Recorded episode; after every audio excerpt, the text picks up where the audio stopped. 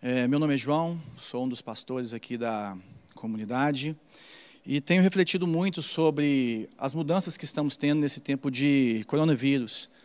É, esse tempo de, de ficarmos em casa, né? esse tempo de evitarmos toques, evitarmos contatos. E acabou que a maior transformação que nós precisamos de ter, talvez é, se torne mais real nesse momento. Muita gente deprimida, muitos pais descobrindo que têm filhos, muitas mulheres descobrindo que têm maridos, é, pessoas que não conviviam dentro da rotina normal começam a conviver. E é interessante que também com, com na época de Jesus isso era muito comum. Teve um homem que, que, que procurou Jesus à noite e foi perguntar para ele quem ele era, por que, que ele que, que, que ele estava, estava fazendo, que ele, ele parecia, que ele falava com poder, sabe? Ele parecia ser uma pessoa que vinha de Deus. E eu queria ler aqui em João no capítulo 3 a história desse homem que se chama Nicodemos. João capítulo 3, versículo 1. Havia um fariseu chamado Nicodemos, uma autoridade entre os judeus. Ele veio a Jesus à noite disse: Mestre, sabemos que ensinas da parte de Deus, pois ninguém pode realizar os sinais milagrosos que estás fazendo se Deus não estiver com ele. Em resposta, Jesus declarou: Digo-lhe a verdade, ninguém pode ver o reino de Deus se não nascer de novo. Perguntou Nicodemos: Como alguém pode nascer sendo velho? É claro que não pode entrar pela segunda vez no ventre de sua mãe e renascer. Respondeu-lhe Jesus: Digo a verdade, ninguém pode entrar no reino de Deus se não nascer da água e do espírito. O que nasce da carne é carne, mas o que nasce do espírito é espírito. Não se surpreenda pelo fato de eu ter dito: é necessário que vocês nasçam de novo. O vento sopra para onde quer, você o escuta, mas não pode dizer de onde vem nem para onde vai. Assim acontece com todos os nascidos do Espírito. Perguntou-lhe Nicodemos: Como pode ser isso? Disse-lhe Jesus: Você é mestre em Israel e não entende essas coisas? Asseguro-lhe que nós falamos do que conhecemos e testemunhamos do que vimos, mas mesmo assim vocês não aceitam o nosso testemunho. Eu lhes falei de coisas terrenas e vocês não creram. Como crerão se lhes falar de coisas celestiais? Ninguém jamais subiu ao céu, a não ser aquele que veio do céu, o Filho do Homem. Da mesma forma como Moisés levantou a serpente no deserto, assim também é necessário que o Filho do Homem seja levantado, para que todo aquele que nele crer tenha a vida eterna. Vou fazer uma oração e nós vamos falar um pouquinho sobre esse texto. Obrigado, Senhor, pela Sua palavra. Obrigado por nos ensinar a cada dia o que é o Senhor, quem é o Senhor, nos ensinar sobre a tua salvação, nos ensinar sobre o novo nascimento, nos ensinar que nós somos feitos para viver para ti. Fala conosco nessa manhã, em nome de Jesus. Amém. Jesus usava muitas ilustrações é, para falar de várias coisas. E para falar de vida eterna, ele usou algumas. Mas aqui, para Nicodemos, ele fala de nascer de novo. E Nicodemos, como eu e você, é, ou um dia, ou agora mesmo, pensamos assim, mas como assim nascer de novo? O que, que é nascer de novo? Eu queria nessa manhã conversar um pouquinho sobre qual a importância de nascer de novo, o que é nascer de novo e como eu recebo o novo nascimento. É interessante que o texto começa falando que havia um fariseu chamado Nicodemos. Quem era esse cara? É, é interessante que Nicodemos ele é uma pessoa normal, uma pessoa como eu e você, que às vezes nós achamos que não precisam nascer de novo, não precisam de ter uma mudança, não precisam de, de melhorar, ela, ela já é uma pessoa muito boa. Você se acha assim ou você considera assim? Quando você pensa em pessoas que precisam nascer de novo, ter um recomeço, que tipo de pessoa você pensa? E por que, que você pensa isso? Normalmente, quando a gente fala de uma pessoa que precisa de Jesus, né? Que precisa de encontrar Jesus. A gente fala de uma, uma pessoa que às vezes ela é desequilibrada, fragilizada, excluída socialmente, é, de uma pessoa que, que precisa de regras morais para se encaixar melhor na sociedade, que precisa de, de, de mudar alguma coisa no seu pensamento, na sua forma de pensar na sua forma de viver. Né?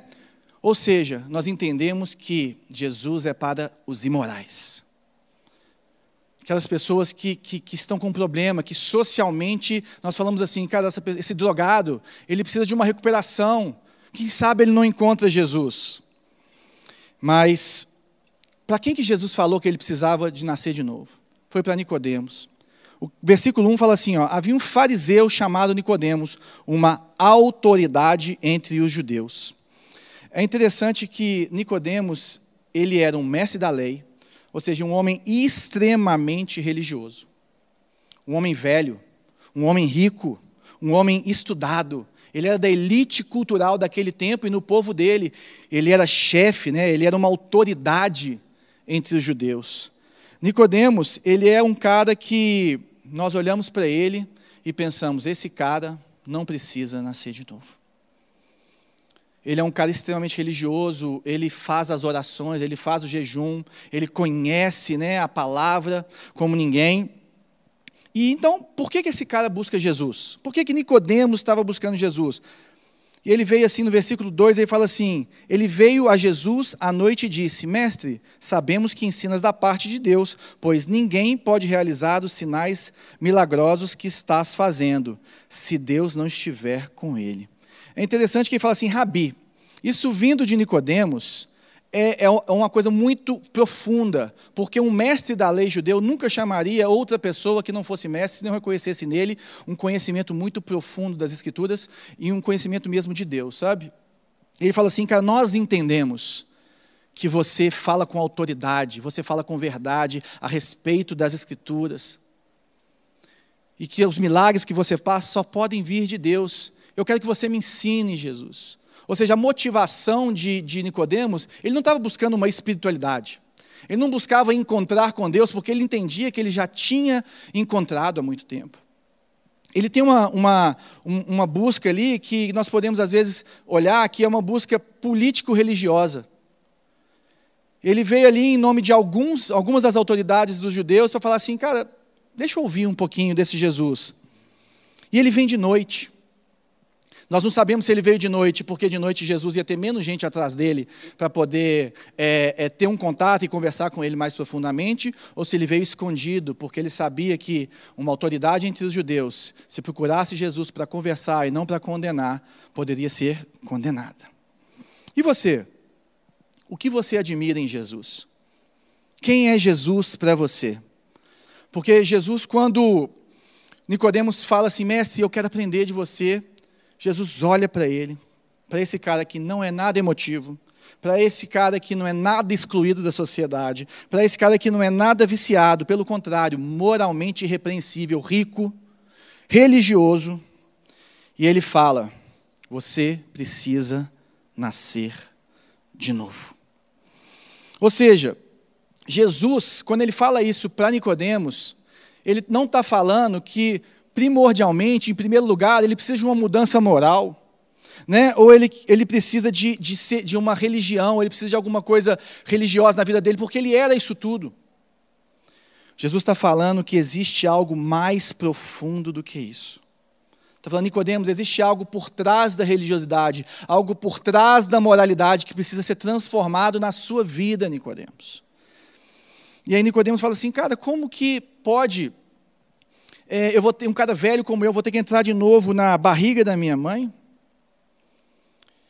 E Jesus vai desconstruindo muita coisa que a gente usa como defesa para não pensarmos se precisamos dele na nossa vida. Quando nós pensamos que Jesus é para os excluídos, para, para as pessoas que já estão destruídas, necessitadas, nós tiramos de nós a necessidade de nascermos de novo.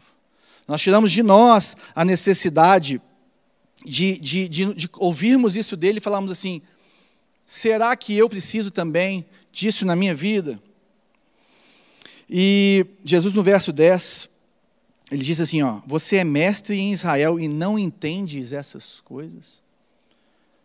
Ele fala assim, cara, como você, um judeu que conhece as profecias, que conhece a história de Israel, tudo que Deus fez por Israel, o povo escolhido de Deus, como que você, um cara que conhece como poucos essa história, não entende o que eu estou te falando?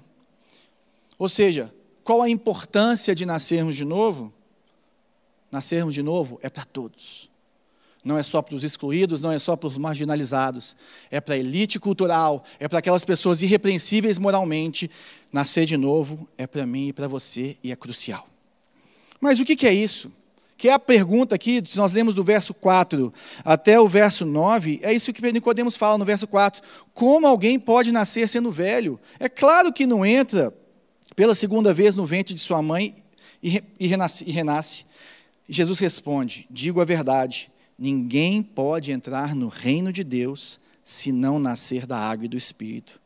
O que nasce da carne é carne, mas o que nasce do espírito é espírito. Não se surpreenda pelo fato de eu ter dito: é necessário que vocês nasçam de novo. Olha que, que interessante. Às vezes eu e você, lendo essa passagem, nós não entendemos o que Jesus está falando nas entrelinhas para aquele judeu, porque existia um contexto em relação à lei, existe um contexto em relação aos profetas antigos de Israel que estavam lá nos escritos, que ele deveria saber de cor, que ele estava sinalizando aqui. Ele está falando assim, cara, essa metáfora de nascer de novo, ela é moralmente radical porque eu já te falei um pouquinho disso, meu amigo Nicodemos. Não adianta você você ser do que você é, você ser a pessoa mais religiosa do mundo, você conhecer as escrituras como poucos, se você não tem uma mudança lá dentro em você. E eu queria te falar uma coisa, Nicodemos, todos começam no mesmo lugar. Não importa você ser uma autoridade em Israel, não importa se você é uma autoridade no Brasil, não importa se você é o dono da empresa, não importa se você é o maior doador para os pobres, não importa. Todos começam no mesmo lugar. E outra coisa, Nicodemos, não é algo adicional. Não é algo que você vai acoplar ao que você já tem. Não. Não, não. É algo novo para a sua vida. A gente fica pensando, mas por que, que isso encaixa tão bem no coração dos excluídos? Daquelas pessoas que estão marginalizadas na sociedade. Sabe por quê? Porque quando esse tipo de pessoa excluída recebe, ela recebe isso com alegria e choro, porque ela recebe uma dignidade que a sociedade não deu para ela. Ela recebe uma, uma, um valor que a sociedade não enxerga nela. E por isso essas pessoas recebem isso com tanta alegria e com tanto choro, de uma forma tão emotiva. Mas isso é psicologicamente também radical. Porque quando você recebe essa transformação, quando você recebe o novo nascimento, sabe, você percebe que você tem uma nova consciência. Você sente que você está vivendo uma nova vida você começa a pensar diferente. Você começa a enxergar a vida diferente. Você se sente uma nova pessoa. Como se você realmente tivesse nascido de novo. Sabe, você recebe uma nova identidade.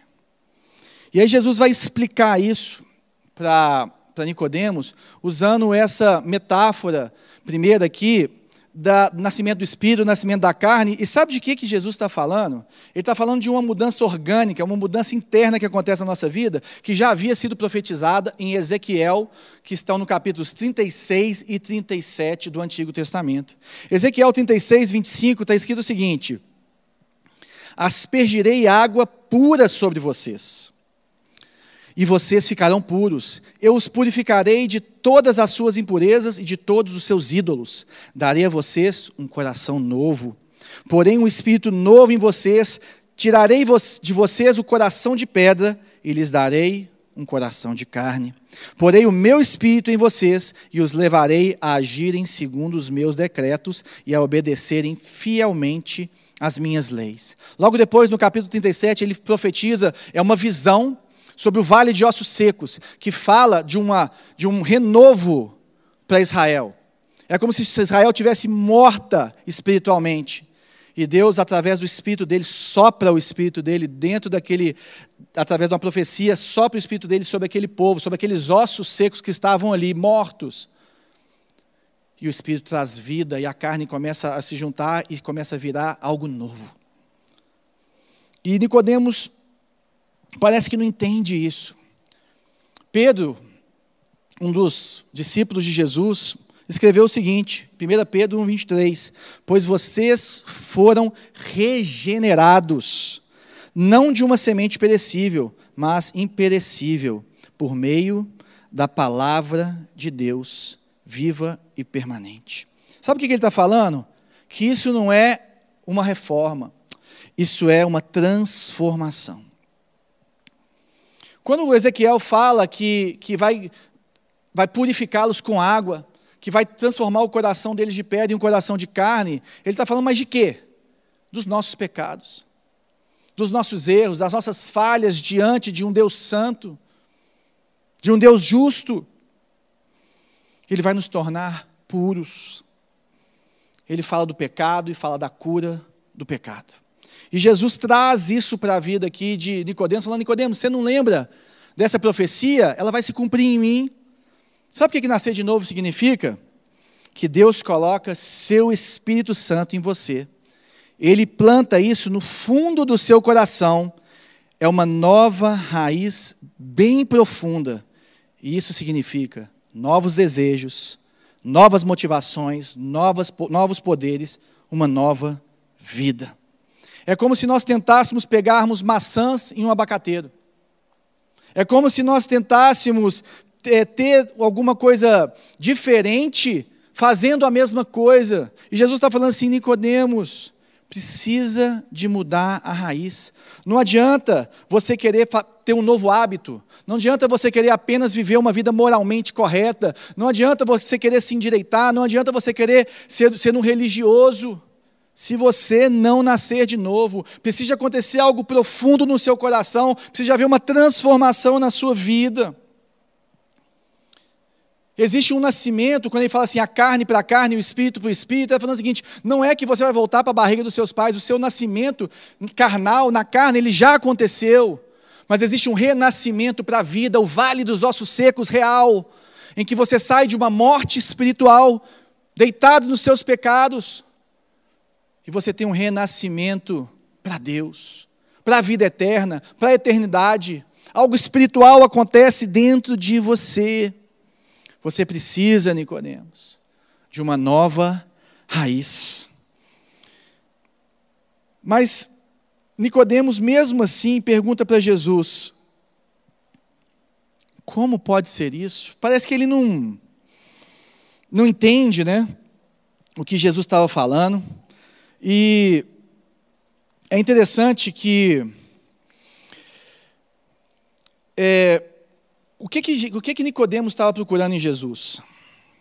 Um professor. Aqui Jesus fala o seguinte, no verso, no verso 9. Perguntou Nicodemos: Como pode ser isso? Disse Jesus: Você é mestre em Israel e não entende essas coisas? Seguro-lhe que nós estamos falando do que conhecemos e testemunhamos, do que vimos, mas mesmo assim vocês não aceitam o testemunho.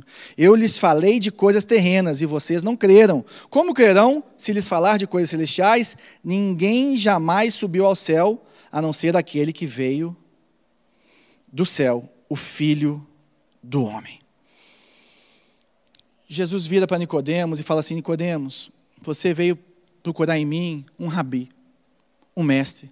Talvez você tenha Jesus como um excelente profeta, como uma pessoa boazinha, como um cara que, que, que, realmente transformou a humanidade, mas você não enxerga ele como ele quer e precisa ser enxergado e como ele realmente é. Jesus vira para Nicodemos, e aqui na linguagem de Nicodemos, que entendia o que Jesus estava falando, porque Jesus estava falando de, com, com é, figuras de linguagem do Antigo Testamento, ele fala assim: Nicodemos, você procura em mim um professor, mas eu sou Deus. Eu sou o filho do homem. Eu sou aquele que estava no princípio. Eu sou aquele que encarnou e se fez carne. Estou aqui. Eu sou Deus e eu vim para te salvar e não para te ensinar, Nicodemos. Aí Jesus usa uma outra figura, uma coisa mais ligada à história de Israel no deserto, que talvez Nicodemos estivesse um pouquinho mais familiarizado com isso. Verso 14 e 15, ele fala o seguinte: Da mesma forma como Moisés levantou a serpente no deserto, assim também é necessário que o filho do homem seja levantado. Esse episódio é um episódio interessante, que está em Números 21, de 4 a 9. É um episódio em que o povo de Israel estava no deserto, caminhando pelo deserto, e eles começam a murmurar, eles começam a pecar, e vem e Deus manda, deixa acontecer, ou manda cobras venenosas que começam a picar todo o povo de Israel, e eles começam a agonizar no chão, morrendo, envenenados por aquelas cobras. E eles falam para Moisés: Moisés, nós nos arrependemos do nosso pecado, nós pecamos contra Deus, ora aí para Deus trazer cura para as nossas vidas, para Ele transformar as nossas vidas, e Moisés vai até, até o Senhor, busca o Senhor, e o Senhor fala assim com ele: Moisés, faça uma cobra de bronze e pendure ela numa haste. Quem olhar para essa cobra será curado. E Moisés faz isso, e o povo é curado. E Jesus fala assim: Moisés, você precisa entender a graça de Deus. O que que aquele povo fez para ser salvo? O que que aquele povo fez para ser curado do veneno, do pecado deles? Eles apenas olharam para a cobra no madeiro. Eu não sei se você sabe, mas o símbolo da medicina é uma cobra no mate. Existem vários momentos da história em que existiram cobras sobre hastes, mas até onde eu entendo, a primeira que aparece é aqui em Números capítulo 21. E essa cobra trouxe cura para as pessoas. E Jesus está falando assim: as pessoas têm que olhar para mim. Não adianta você fazer nada, não adianta você ser religioso. Existe uma transformação. Eu não sei se você conhece a história de Santo Agostinho, Agostinho, que ele era um cara extremamente promíscuo. E uma vez ele, depois de ter mudado a vida dele, ter sido, tido um novo nascimento, ele vai a um povoado e encontra uma mulher com a qual ele tinha alguns casos. E ele começa a conversar com essa mulher, e eles trocam ideia, conversam, e depois ele vai embora. E quando ele está saindo, ela fala assim: Agostinho. Ele fala: O que foi? Ela fala: Sou eu, você não lembra de mim, você está tão mudado. Ele fala assim: Realmente, eu estou mudado, porque o Agostinho que você conheceu não é mais esse que está na sua frente. Algo mudou dentro de mim algo transformou a minha vida. E nós temos também a história de um monge que, imagina um monge, um cara religioso, estudioso das Escrituras, piedoso, e que tinha uma dificuldade enorme com o texto de Romanos 1, capítulo 17, que fala o seguinte: Porque no Evangelho é revelada a justiça de Deus, uma justiça que do princípio ao fim é pela fé, como está escrito: o justo viverá pela fé. E ele escreve do dia em que ele teve uma experiência para entender esse versículo, que transformou a vida dele. Olha o que ele escreve: Eu não amava o Deus justo que pune os pecadores, ao contrário, eu o odiava. Mesmo quando, como monge, eu vivia pela, de forma irrepreensível perante Deus e me sentia pecador, eu me sentia pecador, a minha consciência me torturava muito. Assim eu andava furioso e de consciência confusa. Não obstante, teimava impertinentemente em bater a porta desta passagem. Desejava com ardor saber o que Paulo queria dizer. Aí Deus teve compaixão de mim. Dia e noite eu andava meditativo, até que por fim observei a relação entre as palavras. A justiça de Deus é nele revelada, como está escrito: o justo viverá pela fé. Aí passei a compreender a justiça de Deus como sendo uma justiça pela qual o justo vive através da dádiva de Deus, ou seja, a fé. Então me senti como renascido. Entrei pelos portões abertos do próprio paraíso, aí toda a Escritura me mostrou uma face totalmente diferente. Assim, como antes eu havia odiado violentamente a frase justiça de Deus, com igual intensidade de amor, eu agora a estimava como a mais querida.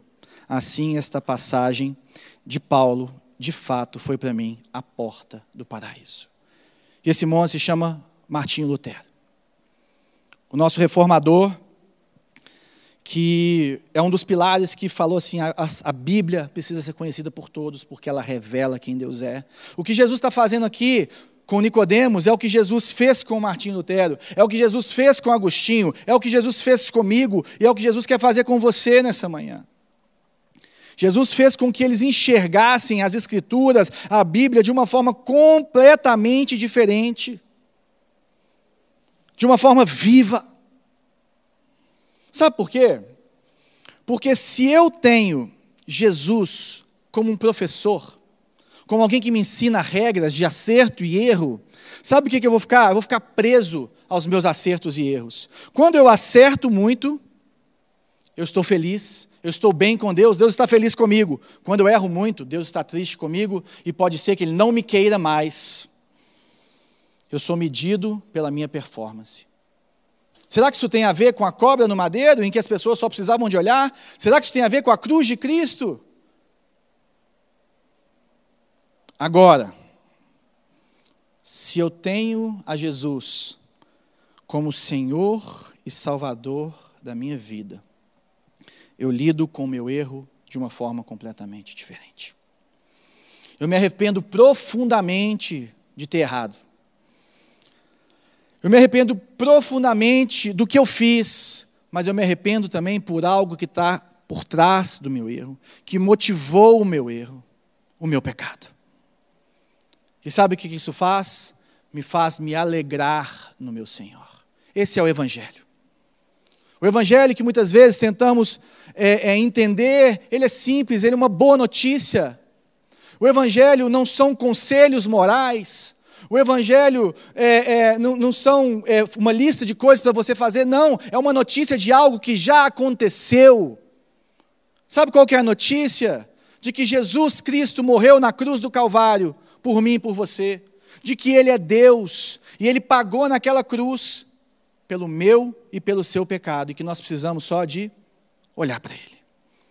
Esse é o Evangelho. Isso que é nascer de novo. Isso que é nascer de novo. Só assim eu vou ver o reino de Deus. É interessante que Jesus fala aqui para Nicodemos, no verso 3, digo-lhe a verdade, ninguém pode ver o reino de Deus se não nascer de novo. Nicodemos tinha uma visão do reino de Deus. Porque isso está revelado lá atrás nas Escrituras, em Salmos, em várias outras passagens. Ele, ele pensava num, num reino político que poderia vir, ele pensava na, na, junção de Israel, ele pensava também na ressurreição, ele cria na ressurreição. E Jesus está falando assim, cara, não adianta você achar que da forma como você está, você vai ver o reino, porque o reino vai entrar na sua vida aqui e agora, se você crê em mim. Seus olhos vão ser abertos e você vai ser pertencente ao reino de Deus. Ninguém pode ver o reino de Deus se não nascer de novo. Mas como que eu recebo isso? É interessante que a Bíblia, em João, tem mais dois lugares que Nicodemos aparece. Primeiro, é no verso no capítulo 7, verso 50, 51, onde Jesus está sendo extremamente condenado pelos fariseus, pelos saduceus, eles estão querendo matá-lo, eles estão querendo é, calar a boca de Jesus. E aí Nicodemos se levanta e fala o seguinte: a nossa lei condena alguém sem primeiro ouvi-lo para saber o que ele está fazendo. Nicodemos foi ridicularizado pelos seus amigos. Algo mudou quando Nicodemos teve esse encontro com Jesus aqui no capítulo 3. E a primeira coisa que nós precisamos saber é ouvir Jesus. Ouvir de Jesus. Conhecer Jesus, conversar com Jesus. Sabe, Jesus é muito gracioso para os fragilizados, mas para aquelas pessoas que, se, que entendem que não precisam dele, às vezes ele vem com palavras duras, falando assim: Nicodemos, você é o cara na sociedade, você é um religioso maravilhoso, mas você precisa nascer de novo. Em João 16, 21 e 22, Jesus está falando a respeito do novo nascimento para os seus discípulos. E ele fala que o novo nascimento é como uma mulher que está em trabalho de parto. E é interessante que o que é o trabalho de parto? O bebê não faz o esforço, o esforço é feito pela mãe. A dor é sofrida pela mãe e não pelo bebê. Você não pode nascer de novo pelo seu próprio esforço. Mas a dor do trabalho de parto já aconteceu, e ela aconteceu na cruz do Calvário. Você não pode fazer nada para se tornar um cristão verdadeiro. Sabe o que você pode fazer? Olhar para a cobra pendurada no madeira.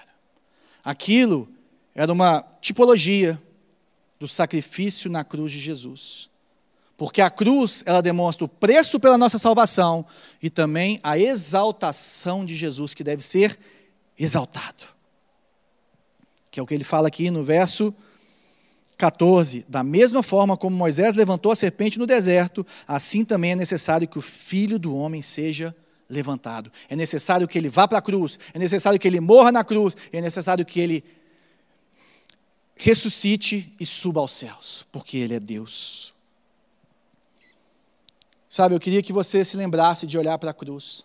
Porque na segunda passagem que Nicodemos aparece aqui no Evangelho de João, ela fala que Nicodemos pegou o corpo de Jesus junto com José de Arimateia depois de Jesus ter morrido e ele fez todo o trabalho de embalsamar Jesus. Esse é um trabalho de mulheres. Não é um trabalho de homens, muito menos de um cara religioso como ele, uma autoridade, mas ele entendeu que ele precisava de se prostrar diante de Jesus que ele precisava de servir a Jesus, e aquele homem e mais um homem, eles fazem ali o embalsamento de Jesus antes dele ficar na cova por três dias e ressuscitar.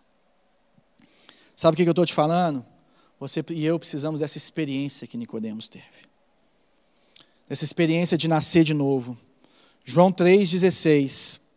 Porque Deus amou o mundo de tal maneira que deu seu único filho, seu filho unigênito, para que todo aquele que nele crer não pereça, mas tenha vida eterna. Pois Deus enviou o seu filho ao mundo, não para condenar o mundo, mas para que este fosse salvo por meio dele. A transformação que eu e você mais precisamos, a esperança que nós precisamos nesse momento. Eu acho que eu creio que aquilo que Deus está fazendo para todos nós, nos parando nesse momento, evitando várias coisas, é que nós olhemos para Ele. E Ele pode curar a sua vida, Ele pode transformar a sua vida. Se você nascer de novo e ver o reino dos céus. Queria chamar o pessoal da banda aqui. E eu quero que nós oremos nessa hora. Para você que, que quer conhecer mais de Jesus, para você que quer realmente é, saber mais, aí na descrição do YouTube, nós temos aí um link de uma sala virtual em que a nossa equipe já está te esperando para conversar com você, para orar com você. Se você quiser falar algo íntimo seu, pede para alguém para te chamar, para entrar no WhatsApp, para você se conversar, dá o seu telefone, a pessoa te dá o telefone dela. Nós estamos aqui para te servir. E nós queremos agora fazer uma oração, eu quero que você ore comigo. Vamos cantar uma canção para que você vá entrando na, na, na sala, para que você também possa ter um tempo de oração diante de Deus, que está aí na sua casa com você. E no final, vamos passar um vídeo a respeito de tudo que temos feito aqui, de como nós nos reunimos, como você pode se conectar conosco. Então, você que quer conhecer um pouquinho mais da comunidade, fique até o final. Pode entrar depois também lá no, na nossa sala virtual. Eu queria que você que, que quer se reconciliar com Jesus, você que quer nascer de novo nessa manhã, nesse momento, é simples. Aquele que crê com o coração e confessar com sua boca vai ter a vida eterna. Repita comigo, Senhor Jesus. Eu sei que eu sou um pecador ou uma pecadora. E eu sei que eu preciso do Senhor. Eu sei que nada do que eu fiz ou faço me dá o direito da vida eterna. Mas nessa hora, nesse dia. Eu me arrependo dos meus pecados. E eu te peço, vem Jesus. Coloca o teu espírito em mim. Eu te recebo como meu Senhor e meu Salvador. Transforma a minha vida em nome Jesus.